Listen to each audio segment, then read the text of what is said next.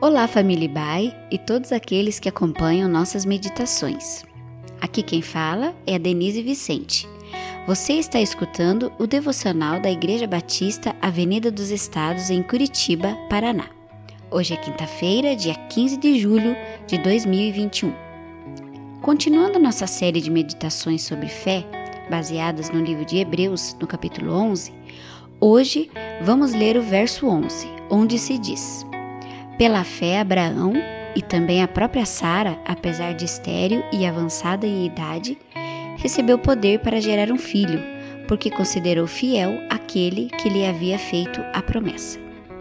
Você já ficou frustrado por promessas feitas a você que não foram cumpridas? Ou pior, já fez promessas e não conseguiu cumpri-las? Pois bem, promessas demandam um compromisso sério com aquilo que se prometeu.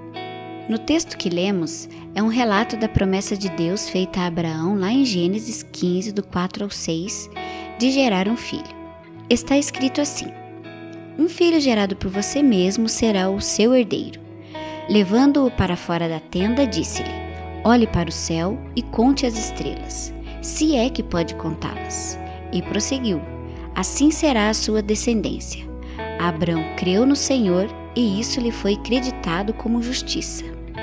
A palavra traduzida por creu tem raiz comum com fé, verdade, fidelidade e também com amém. Isso significa que Abraão aderiu à promessa de Deus.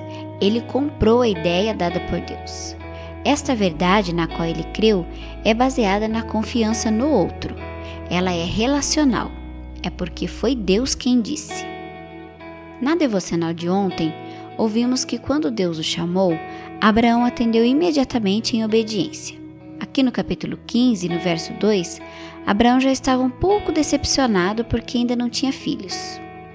Deus o fez olhar para o céu e contar as estrelas para curar Abraão de sua frustração. Deus estava trocando suas dúvidas por um pacto que nortearia seu destino. Mais adiante, em Gênesis 18, Deus ratifica a promessa a Abraão. Mas desta vez, ele já está com 99 anos. Parecia tão absurdo que Sara, sua esposa, riu. Mesmo com o riso cético de Sara, Deus manteve sua promessa. Perceba que Deus ignorou o riso de Sara porque a promessa não tem a ver com quem recebe, e sim com quem oferece. Eles receberam poder para gerar um filho. Quando a promessa parte de Deus, não existe impossíveis para que ela se cumpra. A partir de Sua palavra, o ventre amortecido se torna fértil. Sua palavra e promessas vivificam o interior de todos aqueles que creem nele. A fé ativa o poder de Deus em nós para sermos fecundos. Vamos orar? Pai, Ajuda-nos a crer em Suas promessas já reveladas na Bíblia a cada um de nós.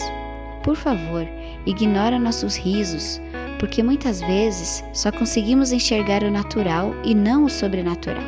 Faz-nos crer em seu caráter justo e bom, de um Pai amoroso que tem o melhor para os seus filhos. Vivifica nossa esperança com poder para seguirmos firmes em nossa jornada de fé. Assim oramos, em nome de Jesus. Amém.